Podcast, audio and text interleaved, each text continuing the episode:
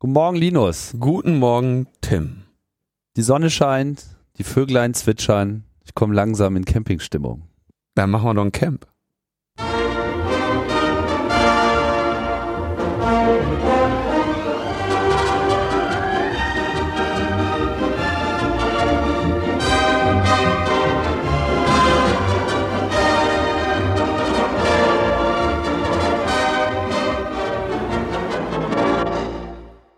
Da machen wir doch ein Camp. Das passt ganz gut. Äh, wir haben da mal eins vorbereitet. Wir haben da schon mal was vorbereitet, genau. Pünktlich zu äh, Logbuch äh, Netzpolitik 145, welches die Sendung ist, die ihr gerade hört. Äh, können wir verkünden, dass es ein Camp geben wird. Das ist natürlich jetzt keine wirkliche Neuigkeit und das haben wir ja auch schon ein paar Mal fallen gelassen, aber jetzt kann man auch Tickets kaufen. Jetzt kann man die Tickets kaufen, ja. Also Camp äh, vom 13. bis 17. August im Ziegeleipark Mildenberg im äh, erweiterten Umland Berlins. Ähm, Ticketverkauf ist gestartet genau. vor zwei Tagen, glaube ich, am Montag. Ähm, die Tickets sind natürlich, äh, wie einige bemerkt haben, nicht besonders günstig.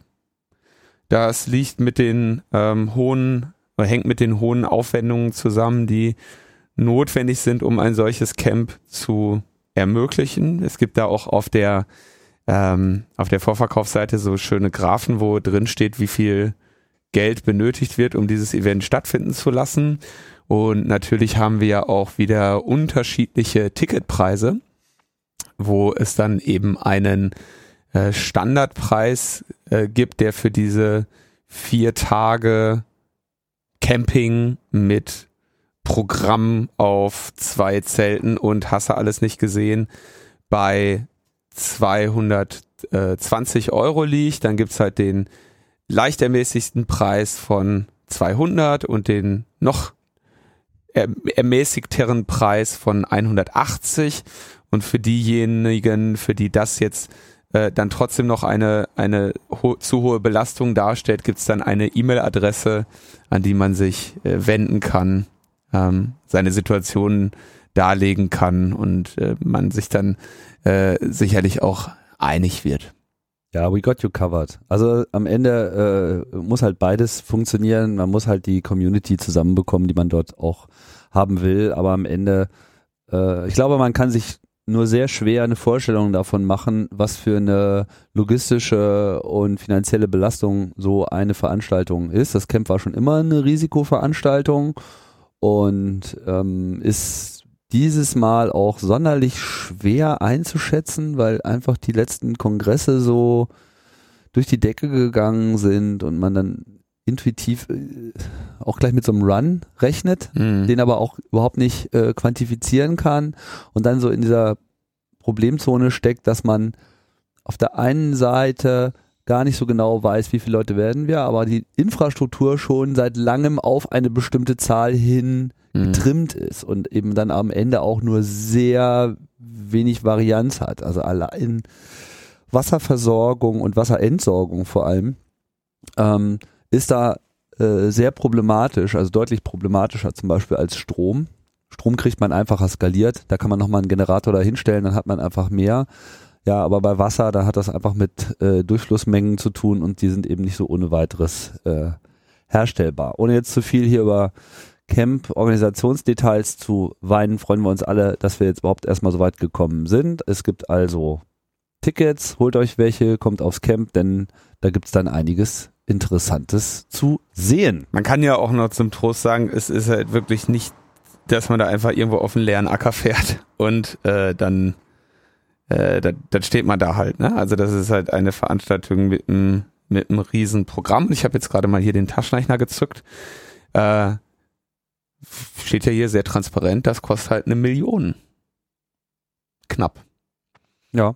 Und äh, das ist bei der äh, Anzahl an äh, Besuchern, die wir dort empfangen können, bevor wir äh, über unsere feuerrechtlichen Auflagen äh, hinausgehen, äh, äh, ist das dann halt ungefähr dieser durchschnittliche Ticketpreis. Aber es gibt ja auch diesen schönen Graph, der den durchschnittlichen Ticketpreis anzeigt und da sind äh, durchaus sehr viele Menschen, die äh, sich bereit erklärt haben, einen, sogar noch einen größeren äh, Betrag zu zahlen, nämlich die Supporter-Tickets zu nehmen, um eben auch anderen den Besuch der Veranstaltung zu ermöglichen. Ja, ich finde das eine super Idee. Also so eine Grafik anzuzeigen, die äh, automatisch visualisiert, wie derzeit so die Bereitschaft ist, äh, über den Schnitt zu gehen.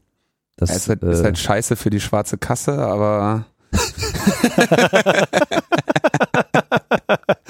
Nein, ähm, so ist das mit der Transparenz. Ist super. Ansonsten, ansonsten natürlich, okay, Camp ist natürlich, aber wir haben ja schon ein bisschen davon erzählt. Ne? Camp ist ein ein Community-Event und man weiß, äh, es ist, glaube ich, auch nicht so sehr nach, also es ist mehr nach innen gerichtet als jetzt diese Kongresse, ja. Aber du bist eigentlich nicht so richtig gut informiert, was das Camp ist, ne? Willst du mir erzählen? Okay, sorry. Hat fast geklappt. Ja, also es gilt natürlich nach wie vor äh, wiederum alle vier Jahre den Kontakt zu Herz aus Gold äh, aufzubauen, die halt regelmäßig äh, in den Orbit des Planeten Erde eintritt. Vollständig getarnt, selbstverständlich, ja. Deswegen hat das so bisher auch noch keiner äh, berichtet, aber dem CCC liegen wie immer sehr gesicherte Erkenntnisse vor. Über die Quellen dürfen wir nicht so ohne weiteres reden, aber das ist einfach mal Space Hacking äh, Deluxe. Und die Verbindung zum Weltraum ist sichergestellt. Ich meine, der CCC ist äh, eine, eine galaktische Vereinigung. Intergalaktisch? Ja? Nein, galaktisch.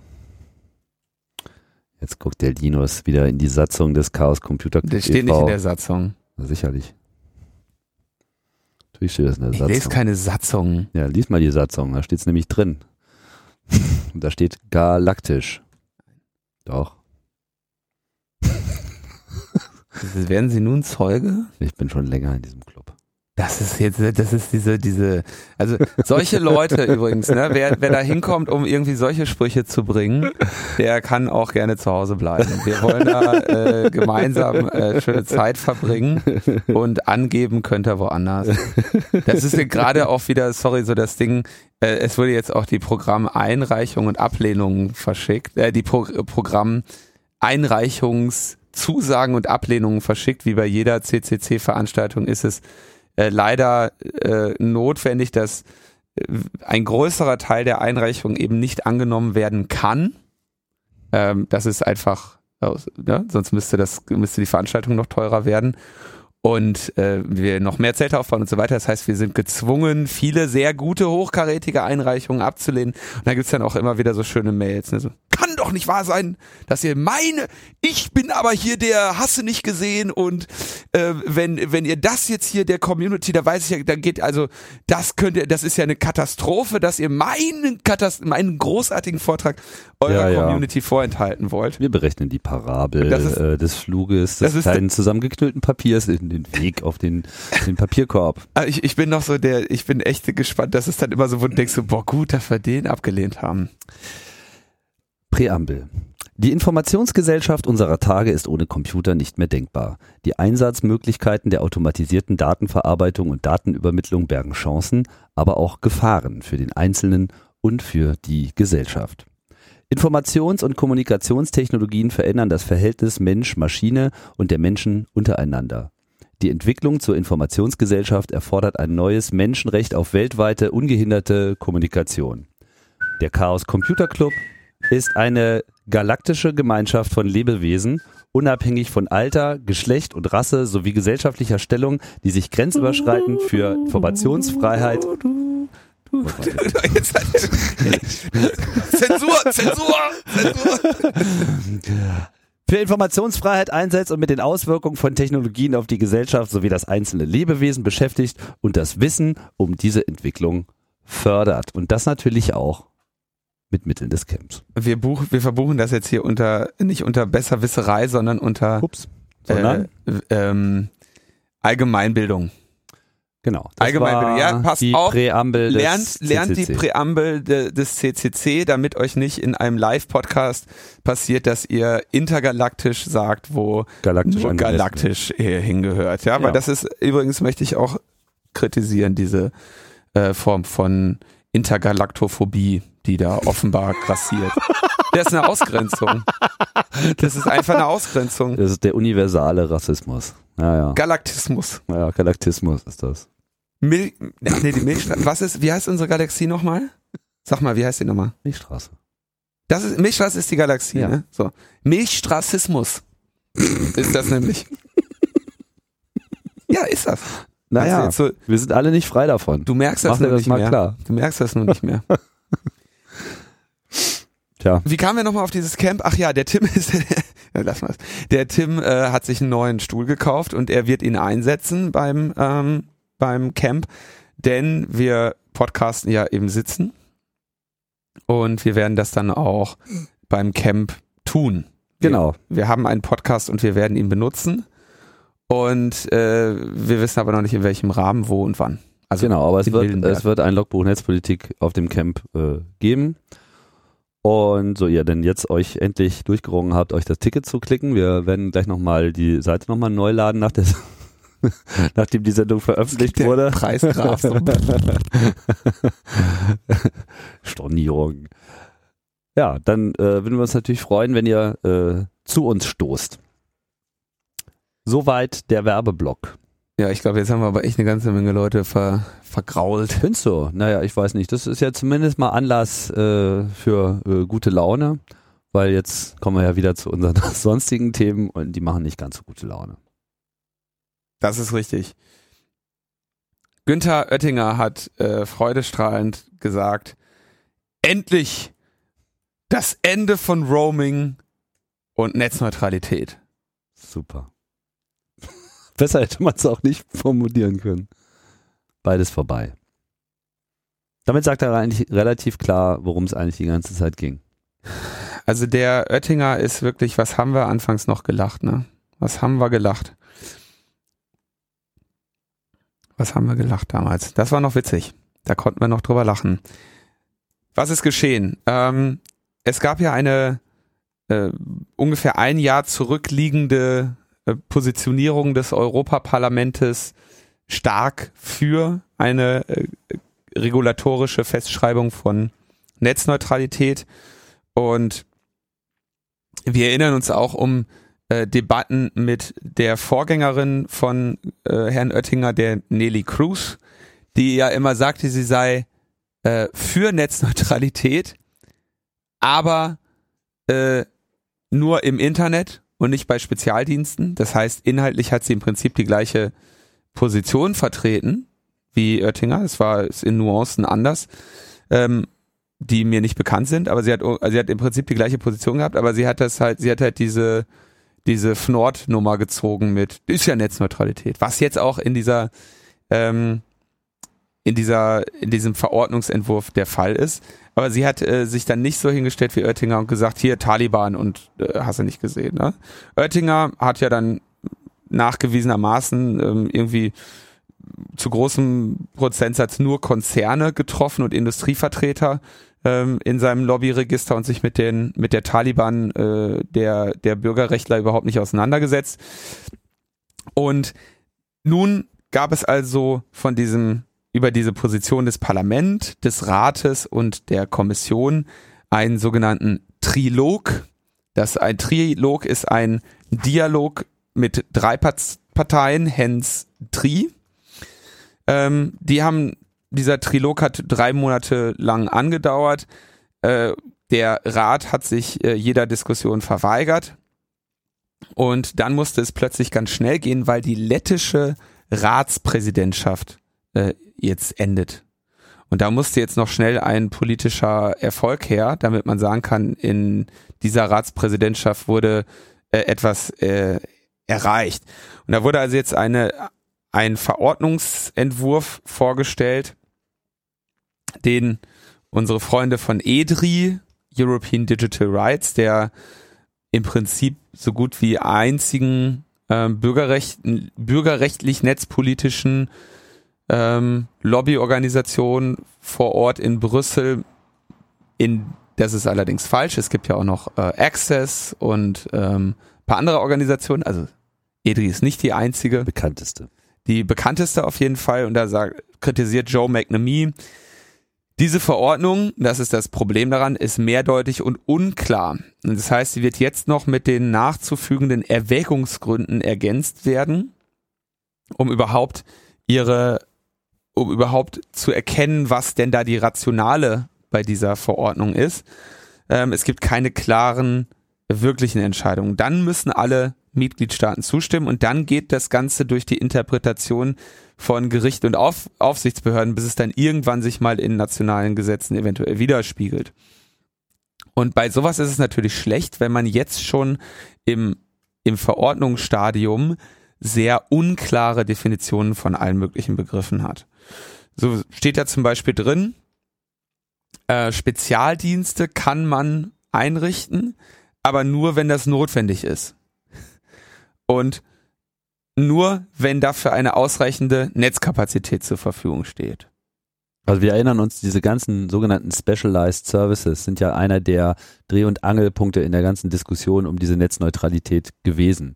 Weil das ja im Prinzip immer so dieses äh, politische Sprachspiel war, das von den äh, Vertretern der Regierung primär äh, immer so kolportiert wurde, na ja, wir wollen ja auch Netzneutralität, weil klingt ja toll, äh, aber äh, es muss ja auch möglich sein, noch was anderes anzubieten, was nicht in diesem Topf Internet ist. Und das hat ja damit nichts zu tun. Und wir sind sicherlich in der Lage, bestimmte Kriterien äh, aufzuzählen, wo sich das eben komplett entscheidet. Das hatten wir auch hier in den letzten äh, Sendungen. Das war diese ganze sinnlose Debatte mit irgendwie äh, ferngesteuerten Krankenwagen und anderem äh, Quatsch.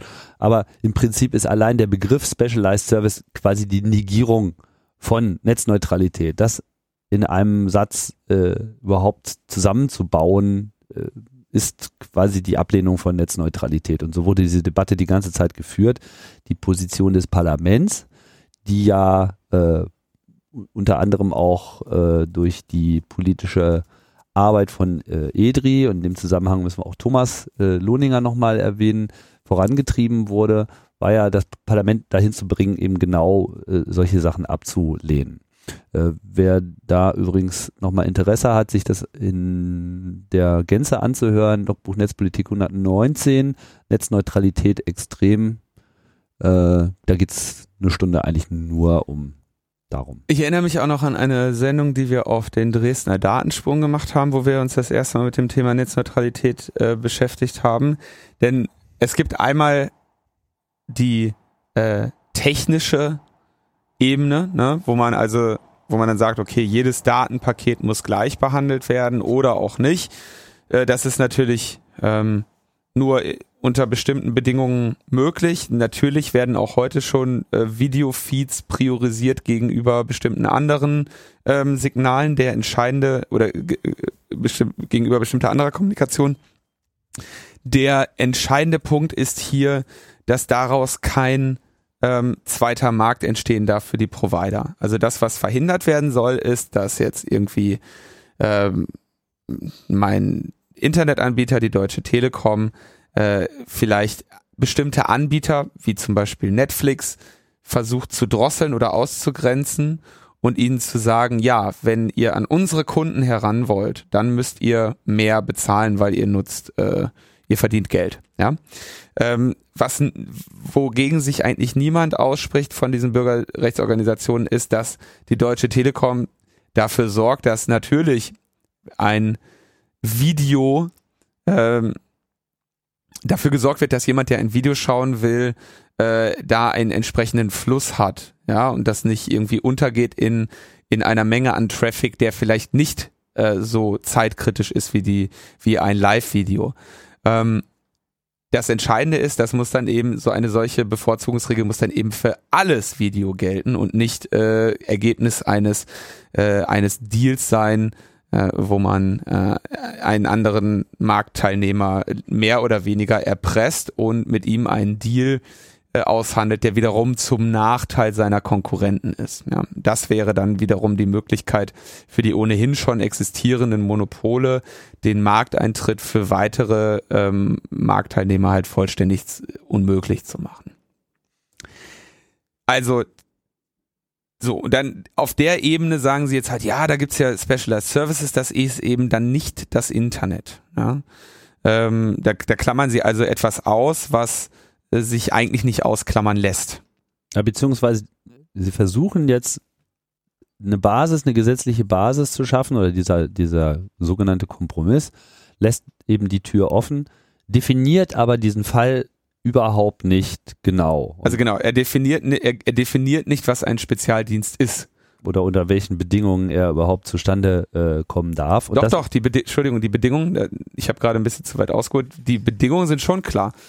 Wenn es keine negativen Auswirkungen auf das Normal-Internet hat und äh, wenn es notwendig ist.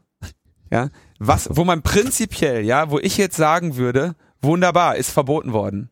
Ja, weil du kannst ja nicht, also diese, diese Debatte, diese Argumentation drehen sich ja auch so schön im Kreis, Oh dass sie immer sagen so, wenn wir Netzneutralität, dann geht hier gar nichts mehr. Wir müssen bei Verstopfung müssen wir ähm, müssen wir in den Traffic eingreifen. Ja, stimmt, muss man machen, wird auch gemacht, hat auch nie jemand wirklich irgendwie gegen sich gegen ausge gegen gegen positioniert. Ähm, aber dann sagen sie, ja und wir müssen auch äh, äh, Spezialdienste machen und weil weil das Internet ja so äh, überfrachtet ist. Also es ist halt totaler, es ist einfach unsinnig. Es geht halt, also ne, entweder du hast, da, hast die Kapazität, dann brauchst du aber auch nicht in den Traffic einzugreifen. Oder du hast sie nicht und dann tust du es. Aber dann kannst du wiederum nach dieser Regulation eigentlich keine Special Services anbieten, weil sie sich eben zum Nachteil des normalen Internets äh, begeben. Das heißt, wir haben hier eine, also ein inhärent unsinniges Dokument, dessen Auslegung eben jetzt in alle Richtungen eigentlich noch möglich ist und das ist natürlich immer ähm, gefährlich. Gleichzeitig verpflichten sie aber dann die Anbieter zu ausführlicher Aus Auskunft über die Auswirkungen, obwohl sie ja sagen, dass es keine Auswirkungen geben darf, sonst dürfen sie das nicht machen. Also es, ja, äh, dann ist der insgesamt der Geltungsbereich dieser Verordnung nicht klar definiert. Dieses Urteil äh, schreibe ich von Juristen ab und ähm, sagen, dass also Sperren und Filtern zusätz, äh, zulässig ist und aber keine definieren, k- geben keine klare Definition, was Sperren und Filter sein können und vor allem nicht, welche rechtlichen Pflichten damit einhergehen. Wir haben ja in ähm, UK zum Beispiel diese Pornofilter. diese Pornofilter, die irgendwie so vor sich hingepflegt werden, die auch tats äh, tatsächlich über die Provider nicht ähm, gleich sind, wo es dann diese Seite äh, Are you being blocked oder sowas gibt, wo man dann jede einzelne Seite sehen kann, dann wird gezeigt, aha, in dem Netz geblockt, in dem nicht und so. Auch da eben kein vernünftiger rechtlicher Rahmen äh, geschaffen. Und da muss ich jetzt unabhängig von meiner Position zur Netzneutralität sagen, dass das natürlich grundsätzlich handwerklich scheiße ist, wenn du eine Verordnung zur Vereinheitlichung deines Binnenmarktes haben möchtest, in der aus der nicht klar hervorgeht, was die soll, ja, in der die Begriffe nicht vernünftig definiert sind, damit erreichst du ja auch das Ziel nicht, was du, welches auch immer du erreichen möchtest, ja, sei es irgendwie die Abschaffung von Netzneutralität und ähm, und Roaming und, und, und Internet oder so, ja, wenn du die Begriffe nicht klar definierst, ähm, dann hast du eben Mangelhafte Harmonisierung. mangelhafte Harmonisierung des Binnenmarktes und das kann ja wohl keiner wollen. Das wollen wir nicht. Jetzt wollen sie, aber jetzt kommen wir mal zu dem, zu dem Schönen. Da habe ich jetzt, war ich auch interessiert. Ich wusste gar nicht, dass EU-Roaming so billig ist. In einem Zwischenschritt sollen jetzt die Roaming-Aufschläge am 30. April 2016 sinken. Dann dürfen Telefonate im EU-Ausland nur noch 5 Cent pro Minute kosten. Aber es ist, glaube ich, 5 Cent mehr, weil für mich würden sie dann billiger, als also kann ich besser ins Ausland fahren, um nach Deutschland zu telefonieren. Ähm, also das sind die, wenn ich das ri richtig verstehe, eben die Aufschläge. Mhm. Ähm, derzeit ist das 19 Cent für abgehend, 5 Cent für eingehende Anrufe. Äh, Obergrenze für SMS 2 Cent, derzeit 6 Cent. Und beim Surfen darf jedes Megabyte an Daten maximal 5 Cent, also ein Fuffi für ein Gigabyte kosten. Das ist derzeit 20 Cent, das wären also dann 200 Euro pro Gigabyte, ne?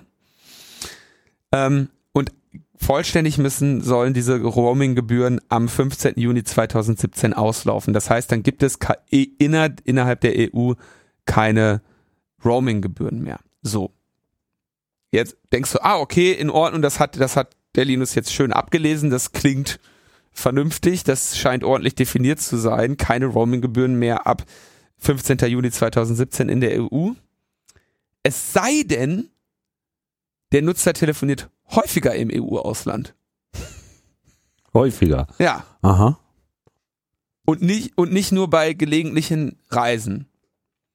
Und zu, Also wir, wir machen das, wir machen das sozusagen kostenlos, Es sei denn, du nutzt das. Es, es sei denn, man, man nimmt es auch wirklich in Anspruch. Ja. ja. Mit anderen Worten, da ist wieder so ein, so ein vollständiges Loophole drin, ja, so dass sie halt jetzt sowas machen werden wie, ja, du hast, Kostenlos für die ersten zehn Minuten und danach, sorry, ja, ist leider zu teuer. zehn Minuten reicht ja wohl. So. Und zudem sollen die Anbieter entstandene höhere Kosten abrechnen können. Ja. Mit wem? Ja, kannst du dir vorstellen. Also das ist so total, ähm, totaler Quatsch, ne? Ja, vor allem, also sozusagen das Ausrufen des Endes von Netzneutralität und Roaming ist sozusagen das Ende von Netzneutralität, aber Roaming gibt's trotzdem noch. super. Genau. Ja, aber also, ne, sehr, ähm, Toll. Blurry Ambiguous äh, nennt der äh, blur, Blurry and Ambiguous. Äh, schwammig Ja. und ähm, widersprüchlich, ambivalent nennt der Joe McNamee diese Verordnung. Wir werden jetzt halt sehen, wir müssen halt noch ein bisschen auf diese Erwägungsgründe warten und sehen, wie sie dann äh, ausgelegt wird. Aber wenn wir, ich meine, wenn Oettinger im Spiel ist, ne, dann äh, verheißt das in der Regel nichts Gutes. Und das sieht, äh, das sieht äh, sehr schlecht aus. Also die, das, man kann Wobei ja immer, jetzt muss man auch sagen, das ist jetzt auch noch nicht das letzte Wort. genau, muss noch von den Mitgliedstaaten ratifiziert werden. Äh, nur noch? Also es kommen jetzt die Erwägungsgründe hinzu, Die müssen jetzt erstmal vorgelegt werden. genau. Das Und heißt, dann da ist geht das gesamte Debatte. Paket, da müssen die Mitgliedstaaten zustimmen. Das heißt, dass jetzt sozusagen diese Ausarbeitung keiner weiteren, äh, keines weiteren Trilogs bedarf. Das ist jetzt das Ende des Trilogs, ja. Was mich ja ein bisschen wundert, ist, warum sich das Parlament an der Stelle nicht durch, hat durchsetzen können. Tja, Mit so einer relativ klaren äh, Aufgabenstellung. Das weiß ich nicht.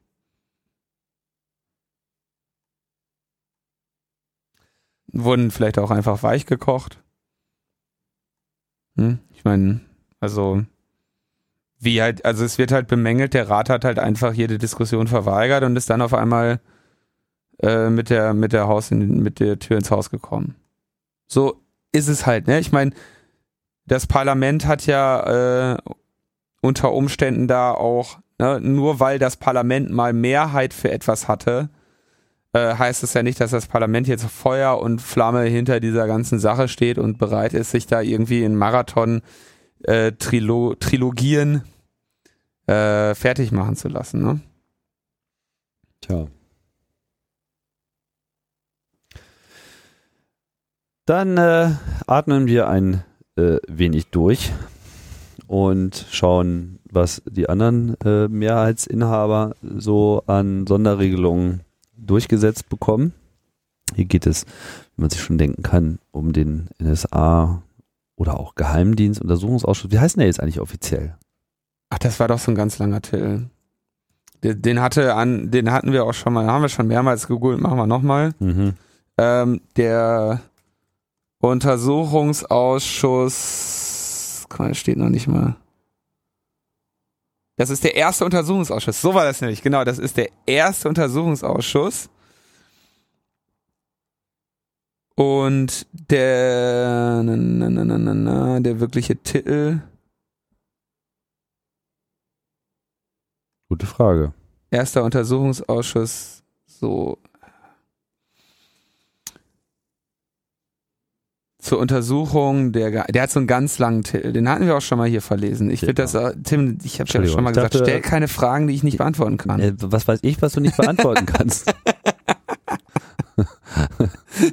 Sei froh, dass ich meine persönlichen Probleme noch außen vor lasse. Also, ähm, Gut, auf jeden Fall auf der, in den Pressemitteilungen des Deutschen Bundestages wird er auch NSA-Ausschuss genannt. Ja. Hm. Ähm, zumindest ist er so in der Wikipedia aufgeführt, also äh, belassen wir es jetzt auch steht's einfach nicht? bei diesem Begriff. Nö, jetzt suchen wir das raus. Das steht ja wohl in der Wikipedia hoffentlich drin. Die wird ja, oder ist das, wird ja wohl für irgendwas noch? Ich habe nur gesagt, in der Wikipedia ist er auch so genannt. Und man äh, wirft sich ja bei der Wikipedia immer auf das dominieren, auf den dominierenden Begriff, wie es gemeinhin genannt wird. Aber da wird doch auch stehen, ähm, wie der, wie der offizielle Titel ist. Ich will jetzt aber keine 20 Seiten äh, Wikipedia durchlesen, während wir hier eine Sendung aufnehmen. Dann stell solche Fragen. Ja, ich bin ja nun auch schon ruhig. Auf jeden Fall gab es ja die äh, Debatte um diesen Sonderermittler. Wir erinnern uns in der ganzen Fragestellung um Einsicht in geheime Dokumente, wo die Bundesregierung äh, meint, naja, wir würden euch da ja gerne reingucken lassen, aber ist ja geheim. Gab's Es geht um die Selektoren, nicht um irgendwelche Dok Dokumente, sondern spezifisch um die Selektoren. Ja, aber letztlich ist ja diese Geheimhaltungsfragestellung steht ja hier im Raum. Und das ist ja im Prinzip auch etwas, was über die Selektoren hinausgeht, weil was, was ist, wenn in Zukunft andere Dokumente, die denselben Klassifizierungsgrad haben, auch äh, in Frage stellen. Also hier wird sozusagen darüber debattiert, wie grundsätzlich eigentlich etwas sehr Geheimes aufgeklärt werden kann, was halt geheim bleiben muss, weil sonst äh, irgendjemand den Pöter versohlt bekommt. Und da gab es dann halt diese neue Idee des Sonderermittlers, der eben zwischen dem Untersuchungsausschuss und den beteiligten Behörden, in dem Fall halt Kanzleramt beziehungsweise eben den Geheimdiensten steht und der eben temporär dieses Einsichtsrecht äh, erhält, um dann wiederum den Untersuchungsausschuss zu berichten. Sprich nochmal so ein Proxy äh, zwischen diesen beiden Entitäten, was an sich halt auch schon mal ein rechtlicher Streitapfel sein könnte. Er soll vor allem, er soll, er soll halt, also er, dieser Sonderermittler bekommt dann Einsicht in diese, in diesem Fall eben diese Selektorenlisten, kann da reinschauen, darf dann dem NSA-Untersuchungsausschuss Bericht erstatten, darf darin aber nichts Geheimes verraten, was er eingesehen hat. Ja. Das heißt, das ist so dieses, ne? Der darf dann nur so nicken und. Der wird so. nicht drüber reden dürfen. So. Ja. Also der wird halt so gesagt, der wird dann da am Ende sitzen, genauso wie alle ähm, BND-Mitarbeiter vor ihm, ja. Und wenn dann irgendwie, äh, wenn dann eine Frage kommt, wenn dann der Herr Sensburg sagt, ja, äh, haben die denn zum Beispiel gegen Siemens spioniert? Und dann wird der halt zu seinem Aufsichtsbeamten gucken und der wird sagen, darüber gibt's keine Auskunft. Ist geheim. Ist geheim. Ja. Geht nicht. Also es ist wirklich ein, ich meine, das ist wirklich ein, ein Witz, wie da die, die, die Untersuchung und Aufklärung verhindert wird. Ja, ähm, von Seiten des äh, Bundeskanzleramts Und der großen Koalition. und der Großen Koalition. Die Opposition besteht entsprechend auch darauf, dass die Liste der Selektoren von den Abgeordneten selbst eingesehen werden kann und wird, hat auch angekündigt, darauf noch äh, in diesem Sommer vor dem Bundesverfassungsgericht zu klagen, weil sie das eben als eine Behinderung der ähm, Freiheit des Parlaments. der ansieht, Freiheit ja. des Parlaments ansieht. Äh, ne? Der, der ähm, Untersuchungsausschuss ist ja auch ein, eine ähm, rechtliche Institution, in dem Fall der, der Legislative gegenüber der Exekutive und diese eben in dieser Form einzuschränken, äh, halten sie eben für nicht äh, akzeptabel. Die Regierung wiederum argumentiert, äh, sie wolle so einen Bruch des Völkerrechts verhindern. Ja, also wenn jetzt quasi, äh, ich meine, Völkerrecht ist ja sowieso ganz witzig, ne? Das gibt's ja im Prinzip gar nicht, ähm, solange sich keiner dran hält und ähm, das tun ja die wenigsten.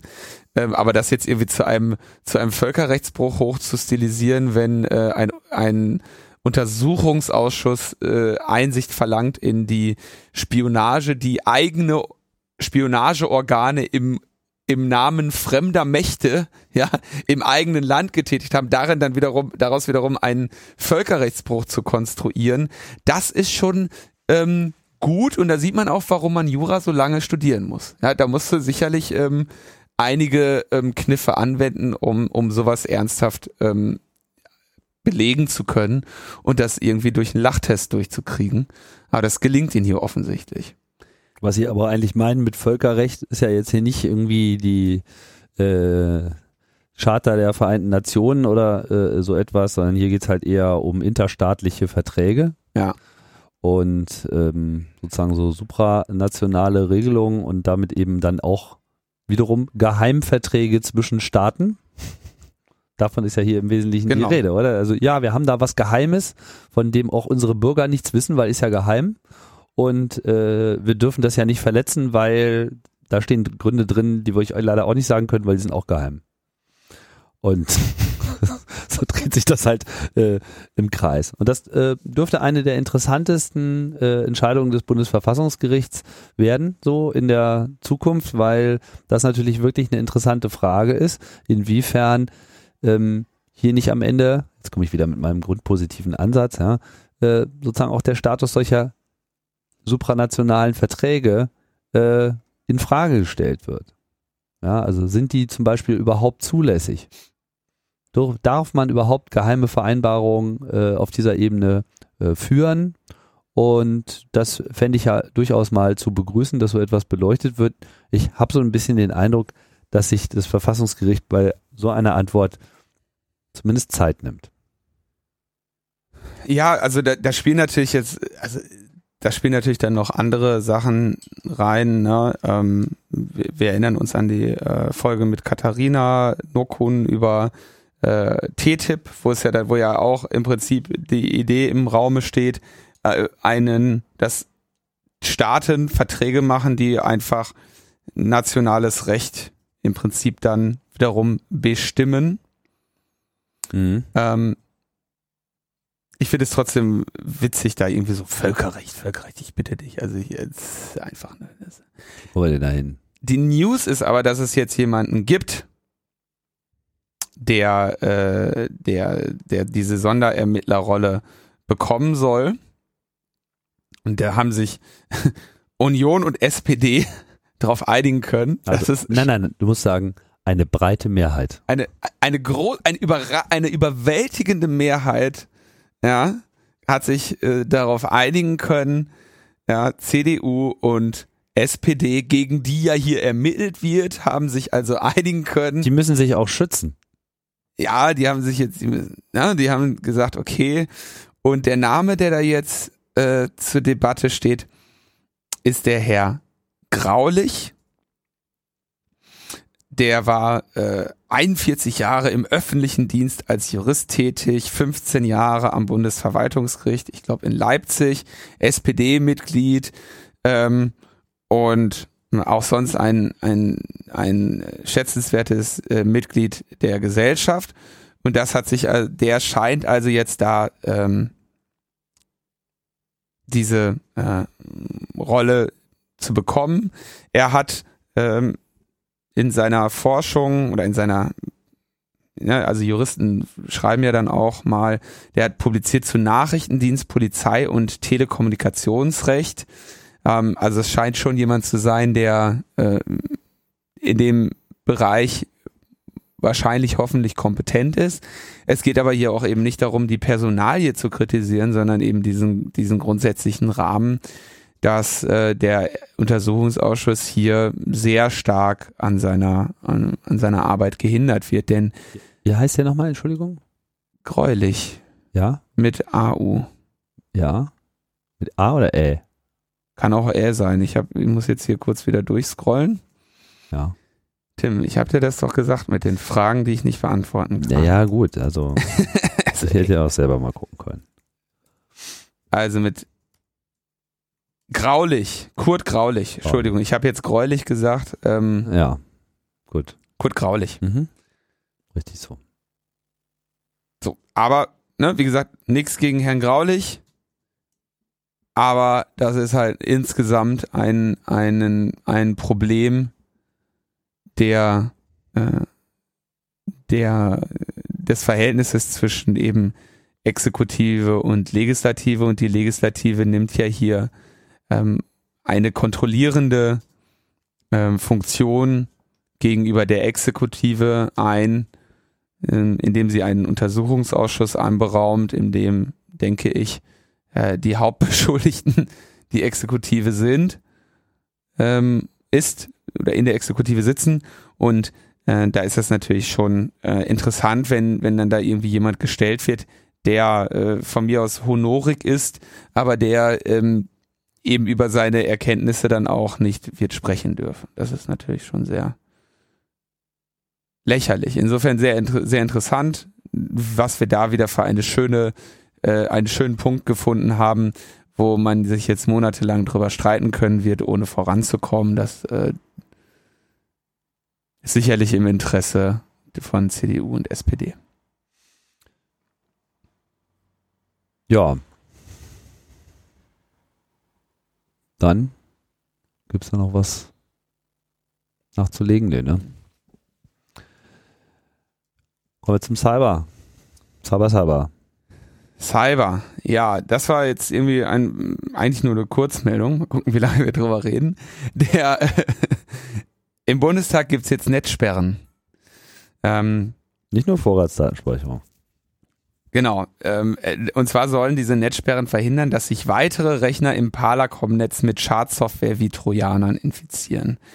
Ähm, da, und da gibt's also eine vom BSI Quarantäne-Liste genannte Liste, auf der mehrere 10.000 Einträge sind, ähm, wo gesagt wird, okay, darauf lass, den Zugriff darauf lassen wir jetzt mal nicht, äh, nicht zu.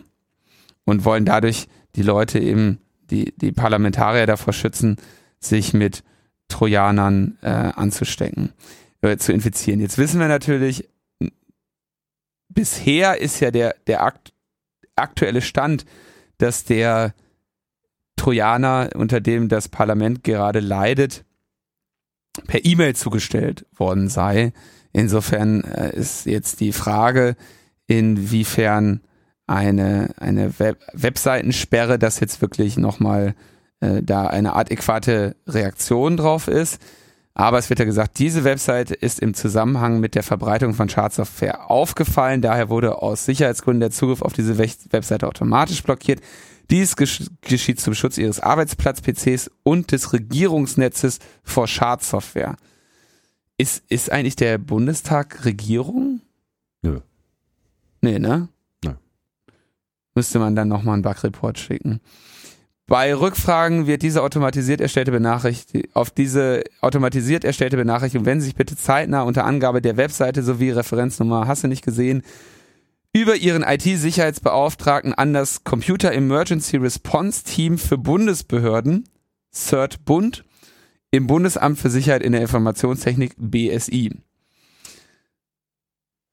So, jetzt war, ist natürlich so die Sache natürlich ist grundsätzlich, ne, wenn man sagt, man muss eine große, große Netzwerkinfrastruktur mit vielen Windows-Rechnern und vielen, äh, sagen wir mal, durchschnittlich oder so begabten Nutzern oder äh, durchschnittlich aufgeklärten Nutzern im, im Bereich dieses Risikofeldes verantworten.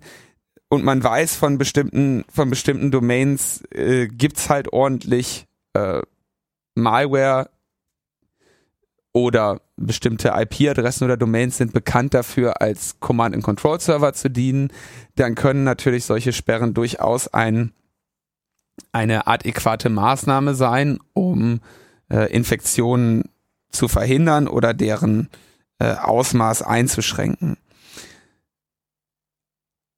Sinnvoller, denke ich, aber ist es einfach zu schauen, ob sich da jemand hin verbindet. Ja, weil das dir im Zweifelsfall kannst du dann einfach den, ne, die Nutzer können trotzdem noch auf allen möglichen Mist zugreifen und wenn jemand sich auf eine dieser Listen, eine dieser Seiten verbindet, dann gehst du halt hin und kontrollierst, ne, und guckst, hat sich da irgendwie, haben wir Anzeichen einer Infektion bei diesem System oder sonst was. Ähm, der Vorteil, wenn du sagst, du statt zu verbieten, monitorst du, das haben ja auch viele Diktatoren schon gelernt, ne, nicht zensieren, sondern, sondern überwachen, mhm. ist besser. Ähm, der Vorteil, den du, äh, den du hast, ist, dass deine Nutzer nicht anfangen, deine Sicherheitsmaßnahmen zu unterwandern. Ähm, was nämlich jetzt passieren wird, ist, dass natürlich die, äh, die Nutzer umso mehr von diesen Palacom-Geräten ähm, weggedrängt werden, wenn diese Sperren nämlich übersperren. Und bei irgendwie mehreren 10 bis 100.000 Seiten kann das sehr gut sein, äh, dass sie halt irgendwann, dass sie da halt in den Bereich des Overblockings bekommen, kommen. Gleichzeitig kannst du natürlich das Underblocking nie ausschließen. Das heißt, du, du blockierst wahrscheinlich zu viel und einiges Wichtige nicht. Deswegen ist diese Sperrerei ja eine, eine schwierige Sache. Aber ich könnte jetzt auch nicht behaupten, dass ich das nicht eventuell auch versuchen mal machen würde, wenn ich gerade irgendwie äh, die Hütte am Brennen hätte wegen äh, Trojaner Das ist sicherlich eine Ausnahmesituation, auf der anderen Seite auch ein schöner äh, kleiner Testballon, wo dann die Bundestagsabgeordneten mal so sehen können, wie so die, äh, die von ihnen beschlossenen Maßnahmen so allgemein eigentlich so wirken. Ist ja sowieso sehr interessant. Mich würde übrigens auch mal interessieren, jetzt wo der Bundestag schon seit ein paar Jahren Vorratsdatenspeicherung hat, wie groß eigentlich die Aufklärungsquote äh, ist. Also ja, bei dem Medati ja nicht so. Äh, in Reaktion auf die Edati-Sache haben sie Vorratsdatenspeicherung ja erstmal gekürzt. Das ist eigentlich der Oberhammer, ne? Ja. Rennen da draußen jetzt so, ja, längere Vorratsansprechung hier, ne? Und wir müssen ja Kinderschänder Kinderschänder, Kinderschänder und dann auf einmal so, oh, uh, scheiße, damit lass uns mal schön kürzen. Ja, ja, okay, aber das, ähm, naja, aber auch die organisierte Kriminalität äh, muss ja bekämpft werden. Drogenhandel, äh, Koks ist ja schon gefunden worden auf dem Bundestagsklo. Also von daher ähm, warte ich ehrlich gesagt auf die Ergebnisse und bisher scheint da noch nicht so viel passiert zu sein. Da müssen vielleicht einfach mal die Zügel ein bisschen angezogen werden neben der, neben der technischen Komponente gibt's hier noch einen anderen Aspekt. Ich habe ja gesagt, das BSI, habe ich ja gerade verlesen, stellt diese Listen und das BSI ist ja auch als Ansprechpartner genannt und es gab ja eigentlich immer diese strenge äh, Weigerung des Parlaments, das BSI irgendwie bei sich äh, ähm, aktiv werden zu lassen, weil das BSI ja dem Innenministerium untersteht. Genau, dem BMI untersteht und ähm, deswegen möchte das, möchten die Parlamentarier das, das BSI nicht so gerne in der Hütte haben. Und so sagt dann auch der Lars Klingbeil, netzpolitischer Sprecher der SPD-Fraktion, äh, geschundene Seele. Ähm, es ist mit dem freien Mandat unvereinbar, dass eine Regierungsbehörde entscheidet, auf welche Informationen Abgeordnete zugreifen können und diese Kommunikation zudem protokolliert. Hat er einen Punkt. Absolut. Schön, dass die SPD solche Statements macht. Ja. Leider. Ist mit meiner Freiheit auch unvereinbar, dass die, äh, aber lassen wir das. Ich meine, die SPD, was soll das? In Paris war, äh, war äh, ordentlich, wie nennt man das? Pogo. Standard, würde ich sagen. Standard. Ganz nichts Neues aus Paris. Ja, in Paris fliegen halt immer die Fetzen und die Steine auch und ähm, ja. Das so ist. Willst du noch was dazu erzählen oder? Ähm, ja, also es wurde mal wieder äh, kräftig demonstriert, zwar in diesem Fall gegen Uber. Äh, wir hatten das Thema hier auch schon vor äh, einigen Sendungen, hast du das mal angebracht mit der ganzen Problematik rund um die Sharing-Economy. und ähm, ja, jetzt wurde halt fleißig äh, demonstriert und äh, wer sich da so aufregt, sind vor allem Taxifahrer, die halt durch das ähm, virale Geschäftsmodell von Uber, vielleicht ist das nicht die richtige Bezeichnung, überhaupt durch das Geschäftsmodell von Uber in ihrer Existenz bedroht sehen. Die äh, Demonstrationen gegen Uber, die ja mal in London, glaube ich, angefangen hatten, äh, aus den USA ist mir übrigens nichts dergleichen bekannt, aber in äh, Europa sieht das halt ein bisschen anders aus, weil wir hier einfach ein anderes Beschäftigungsmodell auch äh, haben, üblicherweise für den öffentlichen Transport und damit eben auch für Taxis. Das hat ja leider dem Dienst dann auch eher noch extra Aufmerksamkeit äh, beschert und da sind dann, glaube ich, dann auch gleich die Uber-Zahlen um, was weiß ich, wie viel 100 Prozent nach oben gegangen.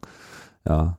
Äh, Uber ist halt eine Firma, die mit verschiedensten Nationen weltweit im Clinch liegt, ob der jeweiligen lokalen Gesetzgebung. Dazu gehört natürlich auch Deutschland und der erste Versuch hier in Deutschland äh, überhaupt Fuß zu fassen mit dem sogenannten Uber Pop äh, Dienst, der ist ja mittlerweile verboten worden. Uber Pop war halt so der Versuch mit normalen Autos und ganz normalen Fahrern, Menschen, die jetzt keinerlei besondere Ausweise äh, haben, so wie einen Personenbeförderungsschein oder einen regelmäßigen Sehtest oder sowas, ähm, da halt einfach mal so anzubieten. Ne? So wie halt Airbnb, ich habe hier ein Zimmer frei, wohn doch mal, äh, ich habe hier einen Sitz frei, fahr doch einfach mal mit. So.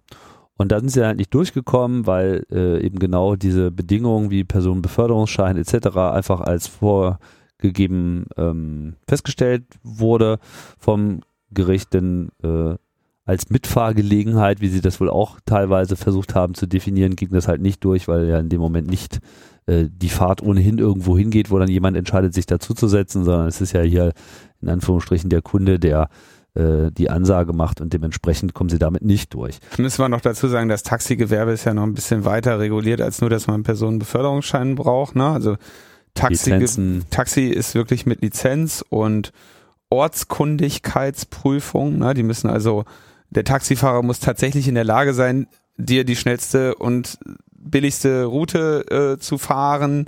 Und ähm, die haben natürlich dann auch gewisse Auflagen, was ihre Preise angeht, können die Preise nicht frei bestimmen, sind äh, verpflichtet, dich zu befördern. Und wenn du auch nur irgendwie um die Ecke fahren möchtest und so.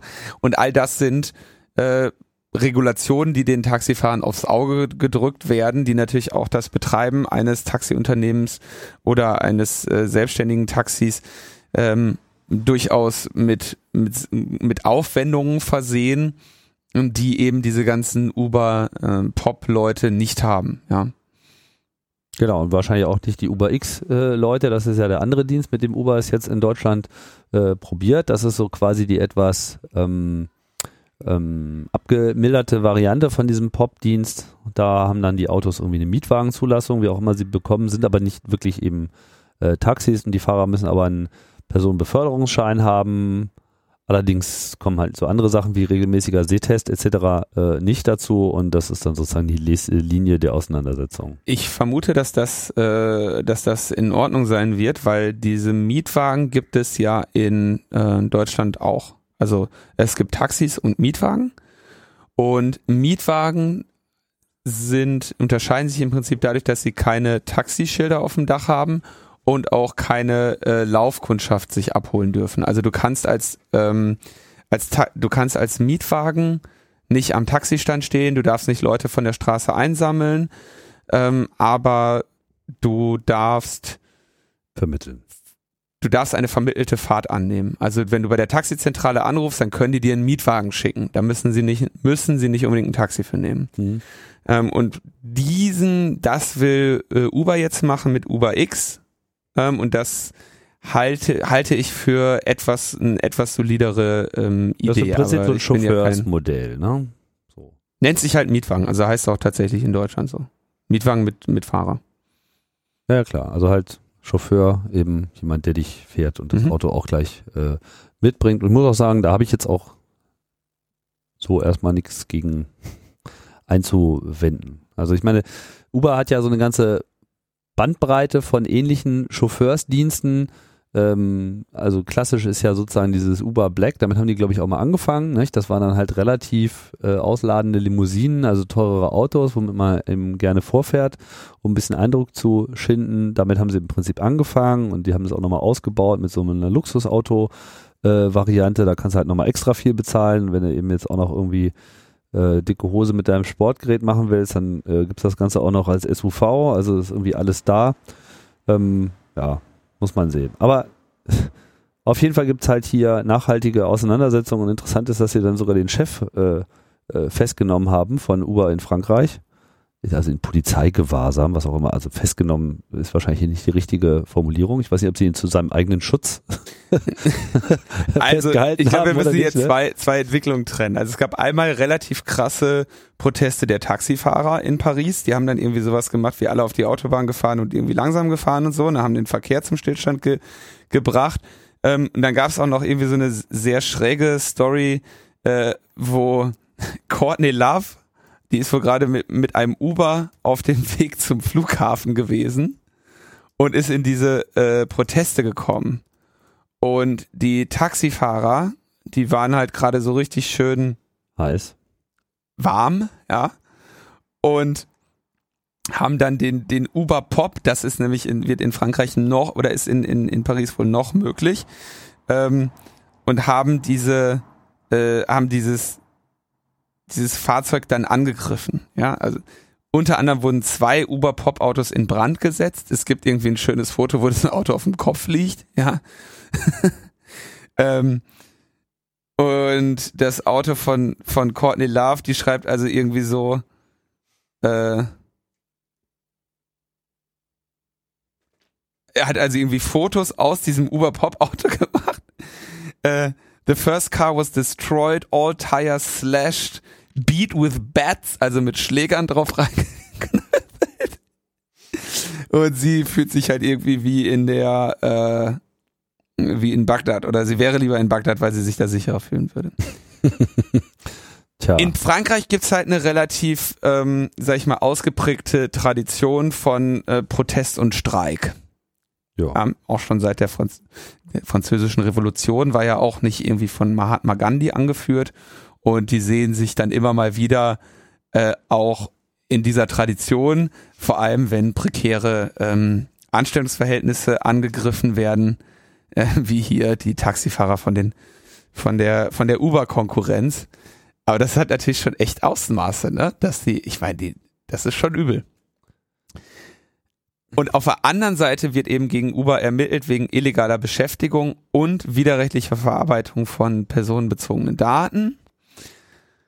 Und in diesem Rahmen wurden jetzt irgendwie zwei hochrangige Manager, einmal der, der äh, Frankreich-Chef und einmal der äh, Europachef, dann auch von der Polizei mal irgendwie äh, zu, in Gewahrsam so, oder zum Gespräch gebeten, weil sie doch äh, bei den seit Oktober laufenden Ermittlungen ähm, mal unterstützen sollten mit ihrer Aussage als Verdächtigter oder Beschuldigter oder Zeuge.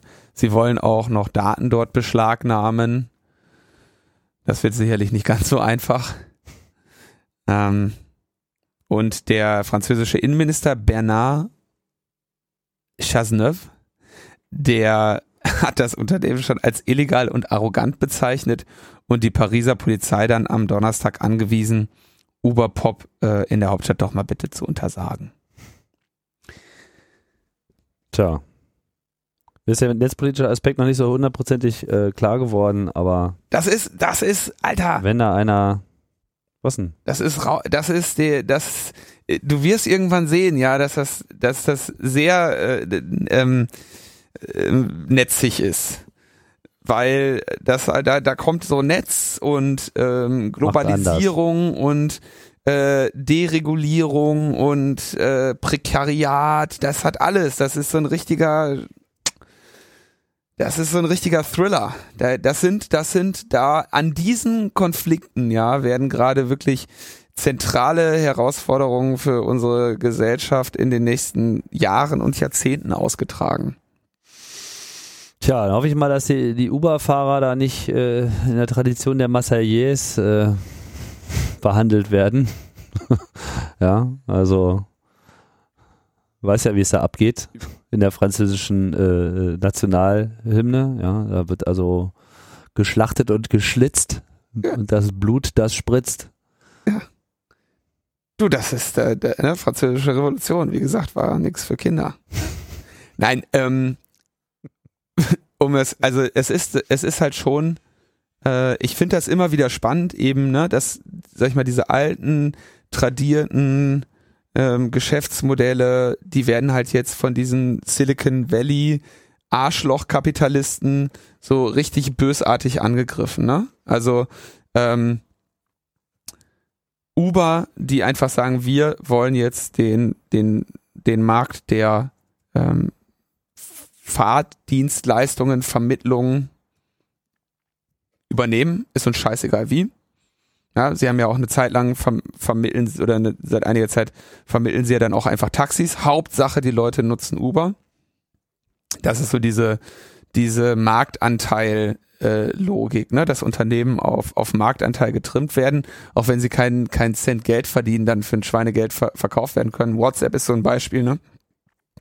Instagram ist so ein Beispiel, irgendwie halt eine Nische besetzen und da halt der einzige Anbieter zu sein. Und das, äh, das wird sich dann früher oder später ähm, schon ähm, ausnutzen lassen, diese Position. Und dann halt so ein, dieses, dieses, auf dieses Taxigewerbe zu gehen, wo eben, ähm, wo eben starke Regulierungen sind, die eigentlich hauptsächlich zum Verbraucherschutz äh, dort sind, zum, zum ne, Mitfahrerschutz und dann aber so an den Punkt zu kommen, dass man die Konsumenten halt da zu sich hinlockt, indem man dann eben andere Dienstleistungen bietet oder den Schwerpunkt bei den Dienstleistungen woanders setzt und die Leute auf einmal zufriedener sind. Ja, und gleichzeitig man den Leuten einimpft, ja, du kannst doch natürlich nicht erwarten, dass wenn hier Rush Hour ist, dass du genauso wenig Geld zahlst, äh, wie wenn du halt irgendwie Sonntagnachmittag mal kurz um die Ecke fährst. Ja, also da, da wieder so radikale äh, Marktprinzipien einzuführen und das Ganze dann noch auf dem auf dem Rücken dieser Taxifahrer, die ohnehin halt ähm, tja halt wirklich die Gearschten sind, ne? Das ist schon, also da finde da finde ich, da, da, da gehen halt sehr, sehr viele ähm, wichtige Fragen für die Zukunft äh, spiegeln sich in diesen Debatten wieder. Und deswegen so diese, dass das jetzt so weit geht, dass da halt wirklich gewaltsame Ausschreitungen sind ähm, in Frankreich, das finde ich schon überraschend. Und ähm, ich bin mal gespannt, wie lange das noch dauert, bis hier die ganzen Airbnb-Touristen auch mit Mistgabeln durch die Straßen geschickt werden. Ja, naja. Gibt, gab es doch mal diese Grafik äh, in Berlin-Kreuzberg, so eine Straße äh, oder so, so ein Viertel, wo sie gesagt haben, okay, hier so so so viel ist auf ähm, auf WG gesucht oder Immo-Scout gerade als Wohnraum zu vermieten und irgendwie das, weiß nicht wie viel, wie viel Faktor X-fache davon äh, wird halt auf Airbnb ver, ver, verhökert. Ne? Auch wieder so ein interessanter Aspekt. Ich meine, eigentlich eine coole Idee. Airbnb gibt's mal ein paar Tage deine Wohnung ab ähm, und krieg, kriegst halt auch ein paar Euro dafür. Ne? Dieses Couchsurfing ist, finde ich, das sehr viel sympathischere Modell, was auch den äh, Begriff des Sharing, dem, dem Begriff des Sharings gerecht wird. Aber es gibt eben offenbar eine, durchaus eine Nachfrage an Menschen, die halt mal so richtig authentisch, gell, äh, wohnen wollen und bereit sind dafür auch Geld auszugeben. Das ist dann immer für die immer noch billiger als ein, als ein Hotel. Und die Leute, äh, die dann eben ihre Wohnungen bereitstellen, äh, freuen sich über ein Zubrot. Und währenddessen wird halt irgendwie so ein Unternehmen, was eine relativ einfache Idee hatte, über die ein, über diese Vermittlungsgebühren halt milliardenschwer. Ne? Weiß jetzt auch nicht, ob das unbedingt eine positive Entwicklung ist, wenn, wenn Menschen anfangen, am Ende ihren eigenen persönlichen Wohnraum noch äh, zu kommerzialisieren oder ihr mit ihr, ihr Fahrzeug äh, zu kommerzialisieren. Und äh, besonders schade finde ich natürlich, dass daran dieser Begriff äh, Sharing irgendwie noch dranhängt, weil das ist halt nicht Sharing, ne? Ne, passt überhaupt nicht. Wenn ich mit dir share, Tim, so, ich meine, du kannst ja mal was sharen von mir wir werden uns da sicherlich auf den Preis einig. Ich meine, so, das, das ist total asozial. Ne? Ich meine, das ist, wenn ich jetzt mal, jetzt lege ich mich weit aus dem Fenster, das ist die, das ist die Vervollkommnung der Asozialisierung unserer Gesellschaft. Wenn du die, wenn du irgendwie das, das Geben von, von Unterkunft äh, und das mal, ich nehme dich mal mit, äh, irgendwie, ne? Ich war letztens, fand ich ganz witzig, da war das noch lustig. Da haben wir noch gelacht, kannst du auch sagen. Da standen wir mit dem Auto, ich war Beifahrer, wir standen mit dem Auto an der Ampel und irgendwie das, der, äh, die Fahrerin hatte sich in die falsche Spur eingeordnet und musste noch mal rüber. Er ja, war irgendwie Rechtsabbiegerspur, wollte aber geradeaus. Ja, und was macht man dann? Ne? Dann setzt man ja den Blinker links und schaut zu dem Fahrer neben sich und ne, signalisiert so, du, ich weiß, ich habe hier einen Fehler gemacht, wärst du bereit, mich hier einzulassen? Wie sieht's aus? Und der machte nur so hier dieses Pinke. Pinke, Pinke, so, ne? Schüttete also den Kopf und machte das Symbol irgendwie, was zahlst du, ne? Und da haben ah, natürlich alle drüber gelacht, hahaha, ne? Und dann sind wir gefahren, war alles in Ordnung. Aber ich will nicht, ich will nicht wissen, wie lange das dauert, bis wir soweit sind. Ich meine, die Leute verhökern inzwischen Parkplätze, ja? Ich fahre hier weg, was bist du bereit zu zahlen, wenn du meinen Parkplatz bekommst? Mhm. Also ich meine, das ist halt eine, da, da, da dringt der, da wird dann im, demnächst so einfach jede, je, alles, was sich irgendwie als Ressource bezeichnen lässt, ähm, monetarisiert. monetarisiert. Und es gibt eine ganze Menge Menschen, die das äh, völlig äh, akzeptabel finden. Weil sie genug Moneten haben. Ja. Bin mal gespannt demnächst, wenn ich im Park sitze, ne? Und dann kommt der Pfandsammler und will mein Pfand haben, dann sage ich natürlich auch, verzahlst du. Ich weiß genau, du kannst 25 Cent dafür bekommen. Gib mir 10. Gib mir 10. Machst du noch plus? Mein Pfand? Ich musste die ganze Scheiße erstmal trinken. Aber genau auf, genau auf so eine Mentalität geht das jetzt raus. Ne? Genau auf so eine, äh, auf so eine Mentalität läuft das hinaus. Und ich finde das eine enorm spannende Entwicklung, weil das äh, natürlich äh, letztendlich eine ist, wo der, am Ende wieder der größere Teil der Bevölkerung äh, auf der Seite der Gearschten stehen wird und sich da eben äh, eine sehr viel raubeiniger Umgang und sehr viel weniger äh, Möglichkeiten für das, äh, für das Individuum am Ende äh, bieten werden. Tja, vielleicht muss äh, hier unsere Protestkultur auch äh, von den Franzosen lernen. Vielleicht kann man ja schon mal die Marseillaise äh, neu übersetzen. Ich bin ein großer Freund des Musicals äh, Les Miserables. Ja. Schöne Hymnen über das Blut der Märtyrer wird die Wiesen Frankreichs wässern und so. ja, ich meine, die- Ja. Aux armes, cyber citoyens. Formez vos bataillons. Marchons, marchons. okay. Ja. Ich denke, bevor wir jetzt hier irgendwie, äh, bevor jetzt alle die Heugaben aus der Scheune holen, widmen wir uns dann doch mal wieder, wie schon zu Beginn, dem Sonnenschein und den zwitschernden Vögelchen. Oder? So machen wir das. Auf Genau. Wiederhören. Bis bald. Tschüss.